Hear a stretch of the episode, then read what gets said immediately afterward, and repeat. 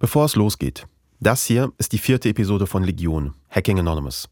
Falls ihr die anderen noch nicht gehört habt, ihr findet sie in der ARD Audiothek und wo auch immer ihr sonst eure Podcasts hört. Und jetzt geht's los. Wir sind in Warschau. Es ist April 2022. Ziemlich kühl. Die Frau, die wir hier treffen wollen, sie ist extrem vorsichtig. Denn seit Kriegsbeginn in der Ukraine soll auch Warschau, die polnische Hauptstadt, voll sein von russischen SaboteurInnen und Spioninnen. Silke, unsere Reporterin, steht an einer Straßenecke. Ein paar kleine Läden, eine Tramhaltestelle. Hier ist der Treffpunkt. Die Stadt ist grau. Es regnet. Und plötzlich Hello? klingelt Silkes Telefon. Hello, just to make it faster.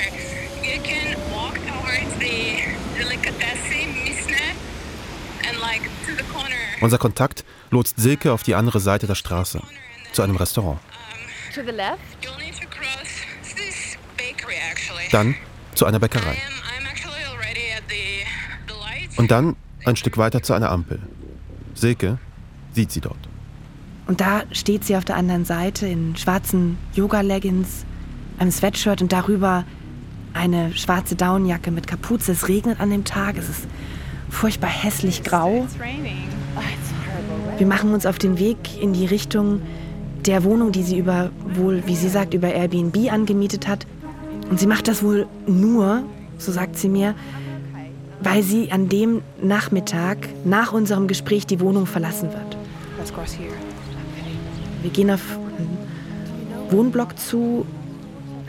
Am Eingang soll sie einen, muss sie einen Zahlencode eingeben und erstmal verfängt er nicht, funktioniert nicht. Kramt ihr Handy hervor,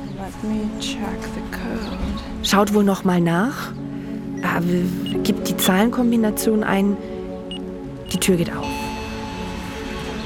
Und wir gehen ins Treppenhaus und verlaufen uns, weil sie die Wohnungstür nicht findet. I'm always so confused with this word. Es dauert kurz, wir stehen vor einer Tür und da passt dann eben der Schlüssel. Anyway, this is my temporary spot. Die Frau, die Silke hier trifft, heißt Juliana Schemitowitz. Das ist ziemlich sicher ihr echter Name. Sie ist keine 30, ihre langen Haare trägt sie zusammengebunden. Tea, water, water? Sie bietet Tee an, Earl Grey. I just order it all the time uh, in New York. Hat sie extra aus New York mitgebracht. Dort lebt sie. Seit ein paar Tagen ist sie jetzt schon in Warschau, trifft sich mit Leuten, mit Menschen, die das Gleiche wollen wie sie und ihre Gruppe von HackerInnen. Anstrengende Tage, sagt sie.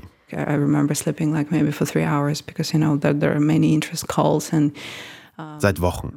Sie schläft wenig, manchmal gar nicht. Also Juliane hat viel zu tun, denn viele Menschen wollen gerade mit ihr reden, auf der ganzen Welt. Sie hat nämlich eine Aufgabe, die ziemlich einzigartig ist. I'm an official spokesperson for Belarusian cyber partisans. It's a highly organized hacktivist group that Sie ist Sprecherin einer kleinen, aber effektiven Gruppe von HackerInnen aus Belarus. Ein Land, das als die letzte Diktatur Europas gilt. Nachbar sowohl der Ukraine als auch Russlands. Julianas Gruppe ist Teil der belarussischen Opposition. Ihr erklärtes Ziel, die Diktatur stürzen und den russischen Angriffskrieg stören, so wie Anonymous eben auch. Niemand weiß, wer Mitglied dieser Hackerinnengruppe ist. Nur Juliana tritt öffentlich auf, mit Stimme und Gesicht. Und weil Juliana eine Pressesprecherin ist, sagt sie auch so einen Pressesprecherinnensatz. That someone calls already is the most successful group in history. Diese Hacking-Gruppe würde von einigen als erfolgreichste Hacking-Gruppe aller Zeiten bezeichnet werden. Sie nennen sich Cyberpartisanen Belarus. Für RBB, NDR und Andan. Mein Name ist Keschrau Beros und das ist Legion. Hacking Anonymous. Episode 4 Stranger in Warschau.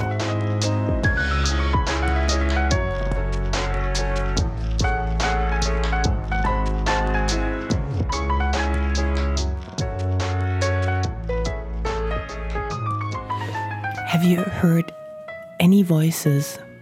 No, I haven't. Juliana ist zwar Teil der Cyberpartisanen Belarus, Doch sie hat noch nie die Stimmen der anderen Mitglieder gehört. No, I haven't met anyone. I don't even know where they live, and I don't want to know for safety reasons for myself and for them as well. Sie wisse nicht, wer sie wirklich sind, keine Namen, keine Adressen, wisse nicht, wo sie leben, aus Sicherheitsgründen. Juliana ist schon lange in der belarussischen Opposition aktiv. Als 2020 ein Freund sie fragt, ob sie das öffentliche Gesicht einer digitalen Widerstandsgruppe werden will. Juliana zögert. Sie denkt an ihre Familie, an ihren Mann. Sie hat Angst, aber ihr ist auch klar, sie muss etwas tun. Also entscheidet sie sich, die Cyberpartisanen zu unterstützen. Sie durchläuft so einen Sicherheitscheck und spricht dann mit der Kerngruppe. Ein Bewerbungsgespräch, wobei sprechen. Uh, but it, it was weird because you know I can't talk to them. They don't share their voices uh, for security reasons, so they were typing their questions or responses. Uh, Sie spricht. Die anderen tippen ihre Fragen. Sicherheitsvorkehrung. Dass die Cyberpartisanen eine Sprecherin haben, ist schon irgendwie ungewöhnlich. In einer Welt des Aktivismus und vor allem eben des Hackings, wo Anonymität so wichtig ist. Aber die Cyberpartisanen wissen um den Wert von Öffentlichkeitsarbeit, um gute PR.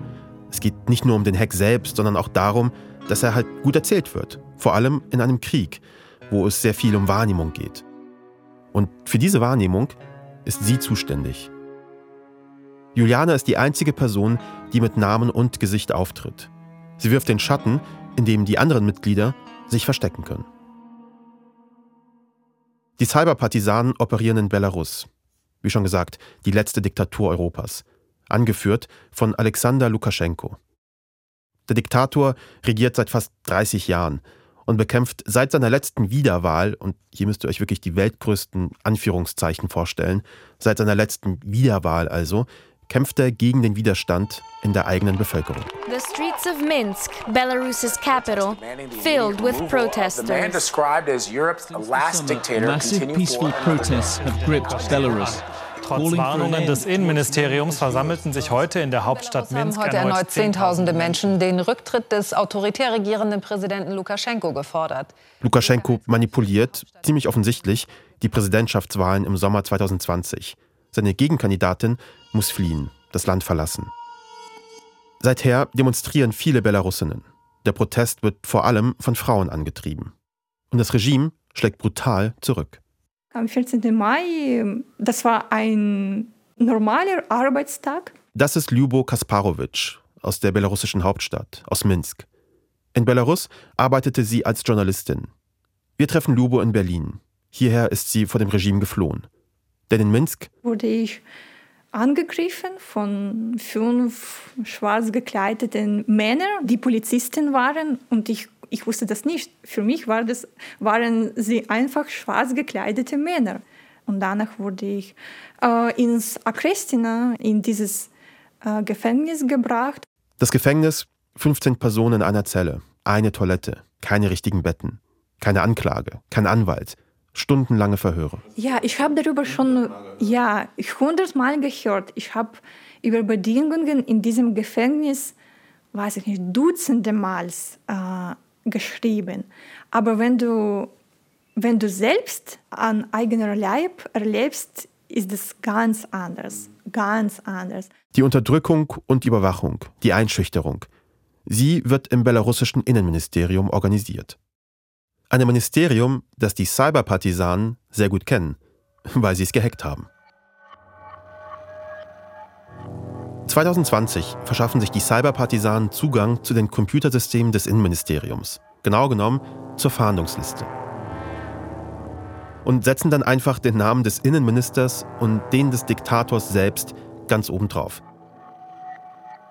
Ein kleiner Streich, aber die Staatsspitze plötzlich Most Wanted. Sie zapfen Telefonate innerhalb des Sicherheitsapparates an. Eine Hackergruppe in Weißrussland, Belarus. Die Cyberpartisans das Regime über das Netz. Ihre effektivste Waffe, geheime Informationen öffentlich machen. Dieser Hack macht die Gruppe schlagartig berühmt. Und dann, ein Jahr später, 2021, die Cyberpartisanen dringen nochmals in das Computersystem des Innenministeriums ein. Sie finden Passbilder und Namen tausender Geheimdienstmitarbeiterinnen und Polizistinnen des Regimes, die sonst verhüllt und unbekannt bleiben, und sie machen alles öffentlich. Die Cyberpartisanen veröffentlichen tausende Telefonate zwischen Geheimdienstmitarbeiterinnen und der Polizei, teilweise mit Anweisungen für Folter, für den Umgang mit inhaftierten Frauen. Wir übersetzen das jetzt nicht, aber es fallen viele Schimpfwörter. Es geht um rohe Gewalt. Zeugnisse der Unterdrückung. Für alle zu hören. Unter den erbeuteten Daten auch Aufnahmen aus dem Gefängnis, wie diese hier.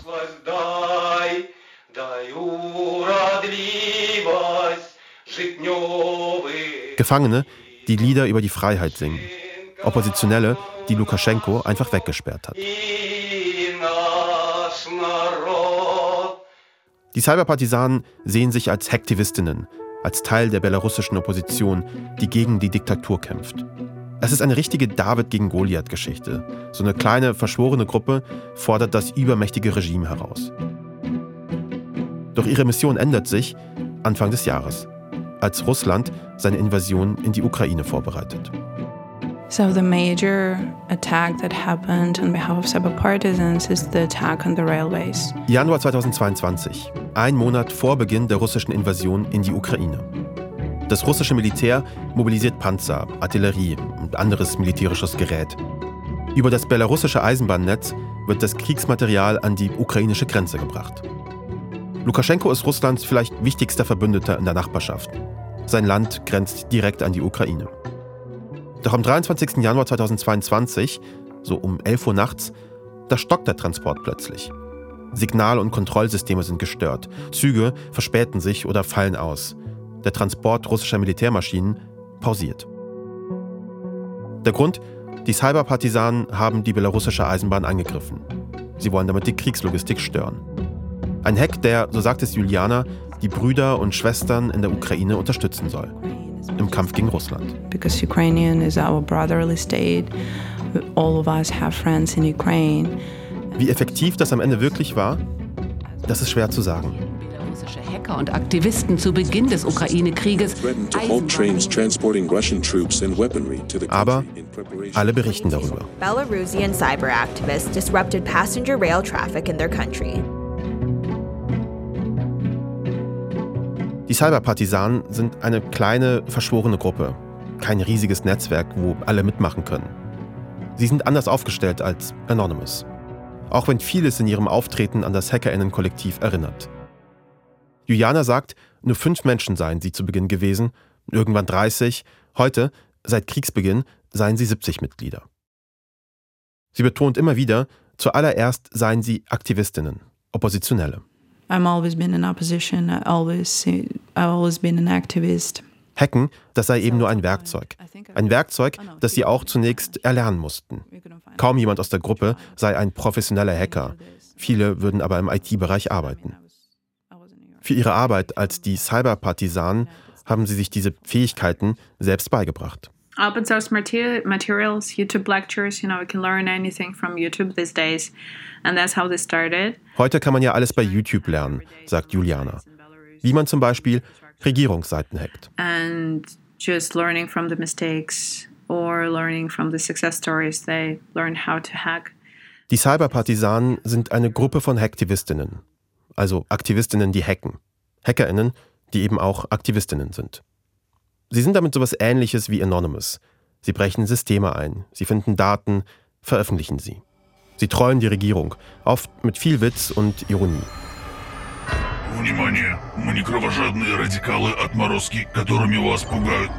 In ihren Videos Comicfiguren, selbstgedichtete Lieder, Popverweise auf South Park, manchmal auch computerverzerrte Stimmen, oder sogar die Guy Fawkes Maske, also die von unserem Cover.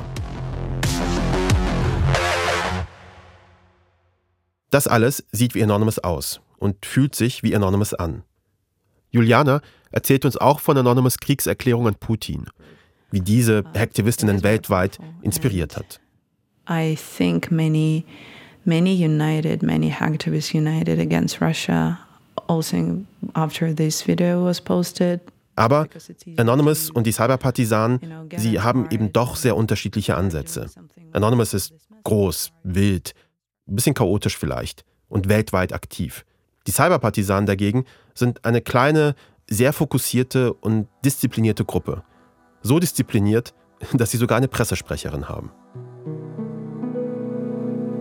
Aber genau das ist auch das Problem. Denn Juliana hat ein Gesicht. Sie hat ein LinkedIn-Profil. Anders als bei Anonymous, wo niemand ein Gesicht hat. Und so vermutet sie, dass sie wahrscheinlich beobachtet wird vom russischen Geheimdienst. Das mache sie richtig paranoid. Gerade hier in Europa, in Polen, da gäbe es ganz sicher russische Agentinnen. Trying not to use even like Uber just because not to give up my address where I stay. Nicht mal Uber würde sie benutzen, aus Furcht, ihren Aufenthaltsort zu verraten. Juliana hat Angst vor den Fängen des belarussischen Diktators, vor dem russischen Geheimdienst. Manchmal ist sie nervös, wie im Treppenhaus ganz zu Beginn, als sie die richtige Tür nicht findet. Wer wäre das nicht in dieser Lage? Als öffentliche Sprecherin einer streng geheimen Gruppe. Im Gespräch ist sie kontrolliert und diszipliniert. Sie weiß, was sie sagen will, was ihre Botschaft ist. Die wiederholt sie häufig. Trägt sie auf ihrem schwarzen Sweatshirt. What does that tell me? It says that Belarus, the land of free people, and that's what we all believe in. We're free people, we're a free nation, and we not gonna negotiate that with dictators. That's Die Aufschrift: Belarus ist ein freies Land mit freien Menschen. Und so endet das Gespräch.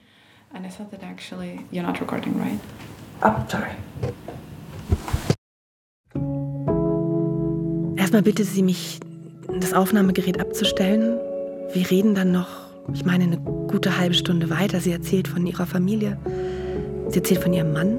Mit welchem Gefühl habt ihr euch, hast du dich verabschiedet auch von ihr? Ich mach die Tür auf, laufe runter vor das Haus. Und da auch wieder so die Frage, werde ich sie wiedersehen? Was wird ihr passieren? Wie sicher ist sie?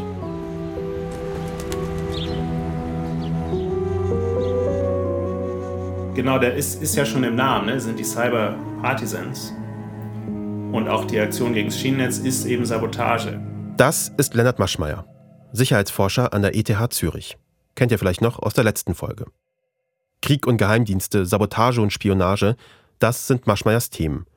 Vor allem aber die Frage, wie das Internet das alles verändert hat. Die Cyberpartisanen seien am Ende eben Partisanen, Widerstandskämpfer. Also eine Gruppe, die versucht, den Gegner durch gezielte Nadelstiche zu schwächen. Durch Angriffe auf Bahngleise, durch die Beschaffung geheimer Informationen, durch Spionage. Ich würde das am ehesten als eben Sabotage sehen, hinter feindlichen Linien. Das, was neu ist, ist eben jetzt, dass Privatbürger solche Sabotageaktionen eben über die Grenzen hinweg im russischen Territorium ausführen können. Digital sei Sabotage natürlich viel einfacher, grenzüberschreitend. Das sei das wirklich Neue an Cyberoperationen. Aber genau deswegen seien Gruppen wie Anonymous oder die Cyberpartisanen für Geheimdienste aller Seiten so interessant. Die Leute kennen sich untereinander nicht. Hinter der Maske könne jeder stecken. Sie bieten einfach eine sehr gute Deckung. Es macht ja Sinn. Das ist natürlich, es geht immer um plausible deniability bei solchen Operationen, also dass man irgendwie abstreiten kann, dass man in irgendwas verwickelt ist. Und das bietet natürlich jetzt, wo es so eine Hacktivisten gibt, einen perfekten Deckmantel für solche Operationen. Russland hat eine lange Geschichte solcher Angriffe, lange vor dem Krieg.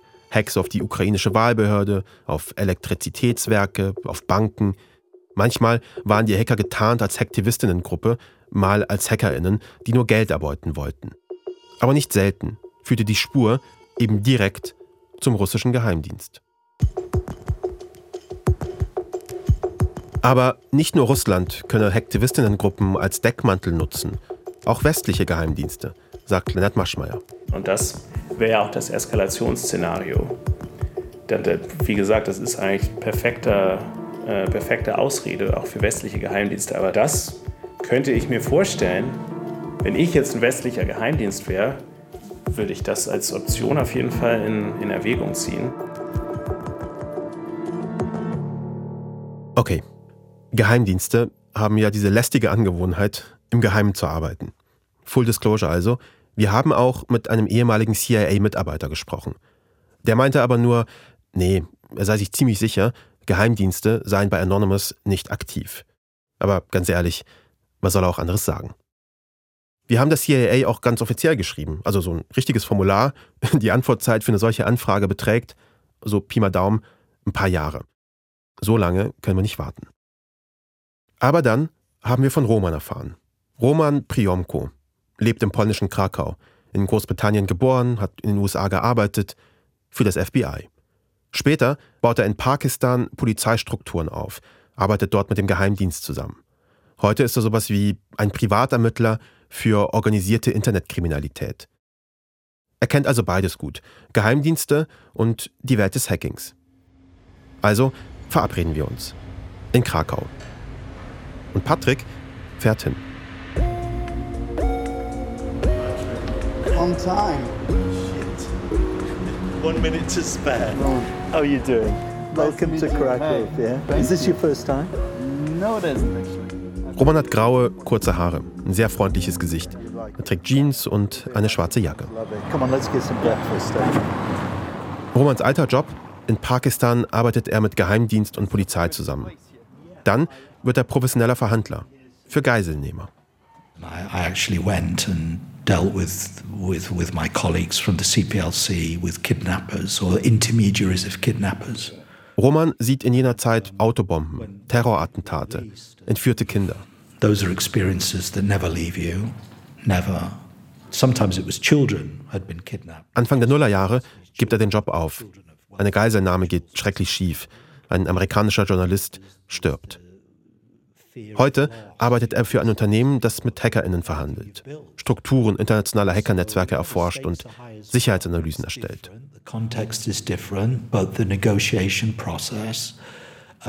Seine Arbeit sei eigentlich ziemlich ähnlich zu früher, als er mit Geiselnehmern verhandelt hat und mit Geheimdiensten kooperierte.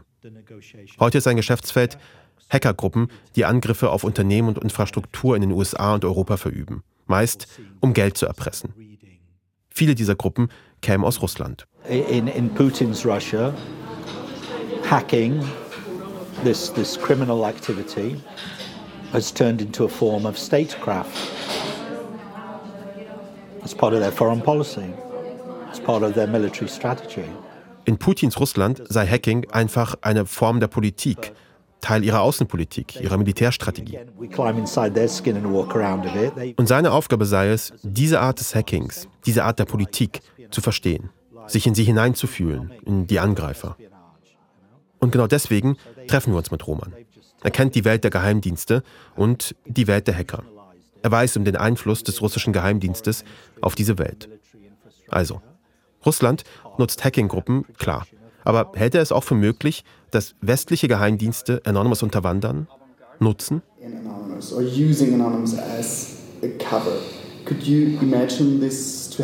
Und Romans Antwort? Er lächelt. Why wouldn't they be? There's only advantages from being engaged. Warum sollten sie nicht? Es habe nur Vorteile, Teil einer internationalen, völlig anonymen Gruppe zu sein, die in geopolitischen Konflikten mitmischt. Es sei eben ganz klassische Geheimdienstarbeit. Quellen finden, Informationen sammeln, Informantinnen anwerben.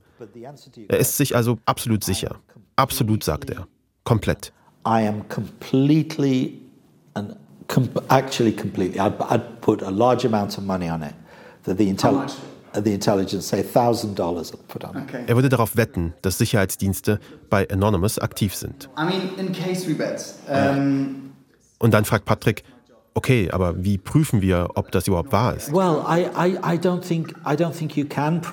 Roman sagt, du wirst es nicht überprüfen können. Es sei denn, ein Whistleblower. My secret life as an MI6 agent within Anonymous. But that's never going to happen. Right? Probably not. Den Whistleblower haben wir bis jetzt nicht gefunden. Also bleibt es eine extrem wahrscheinliche Theorie.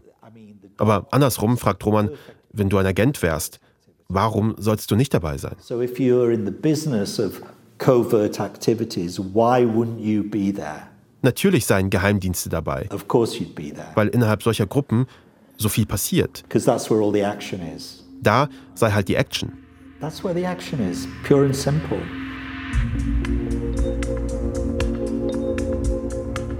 Yeah, are you finished? Perfect. Und dann brechen wir auf. Roman, der nach Jahrzehnten in Polizei und Geheimdiensten nun hier in Krakau lebt, will Patrick noch etwas zeigen. Zum Abschied. It's like, it's close, right? Very close. Roman führt uns wenige Gehminuten entfernt zu einem Turm.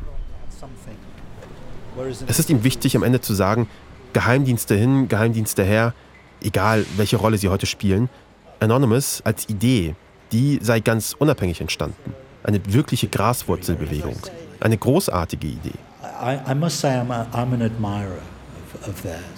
Eine Kraft, die für Gerechtigkeit stehe und die Respekt verdiene.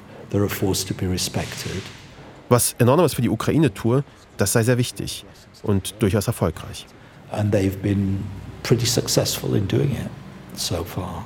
Um, and, and I think they will continue. Und dann stehen wir vor dem Turm der Marienkirche in Krakau, den er uns unbedingt zeigen will. Seit Jahrhunderten tritt ein Trompeter zu jeder vollen Stunde ans Fenster und spielt mit der Trompete eine Melodie. Es ist ein polnisches Signal des Triumphes, als Warnung an die Bevölkerung, zur Erinnerung an die Freiheit.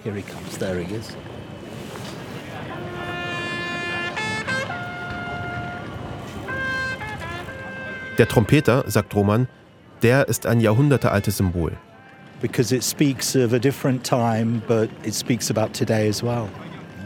Das Symbol des Widerstandes aus einer anderen Zeit. Aber eben auch ein Zeichen für heute.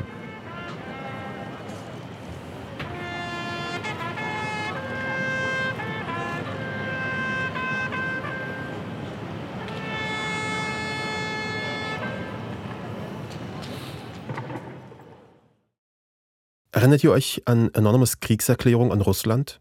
Also dieses Video hier? Haben wir öfter erwähnt, immer wieder thematisiert. Es wird millionenfach aufgerufen. Das Video wird gezeigt von India Today, vom amerikanischen MSNBC und der Bild. Was wir euch nicht gesagt haben, wenn man ganz genau hinschaut, da sieht man an der linken Bildkante ein Wasserzeichen. Und wenn man dieser Spur folgt, dann nächstes Mal bei Legion. Hacking Anonymous. We are Legion. Legion. Hacking Anonymous ist eine Original Series von RBB, NDR und Andan. Autor und Redaktionsleitung Andan Patrick Stegemann. Unser Producer ist Serafin Dinges. Story Editor ich, Cash Roberos. Unsere ReporterInnen sind Silke Grunwald, Vika Soloviova und André der Hörmeier. Associate Producerin Luisa Joa. Projektleitung und Redaktion RBB Romy Sickmüller. Redaktion NDR Katharina Marenholz. Fact-Checking, Team Recherche und Verifikation NDR. Technische Produktion und Sounddesign Yannick Werner und Nikolaus Löwe. Mit Originalmusik von Tim Schwerter. Coverart von Max Guter. Artdirektion Max Kuwatz. Unsere Executive ProducerInnen sind vom RBB Jens Jarisch, vom NDR Johanna Leuschen und von Andan Patrick Stegemann und Keschrau Beros. Falls es euch gefallen hat und ihr keine weiteren Folgen verpassen wollt, freuen wir uns, wenn ihr diesen Podcast abonniert und weiterempfehlt. Danke fürs Zuhören und bis zum nächsten Mal.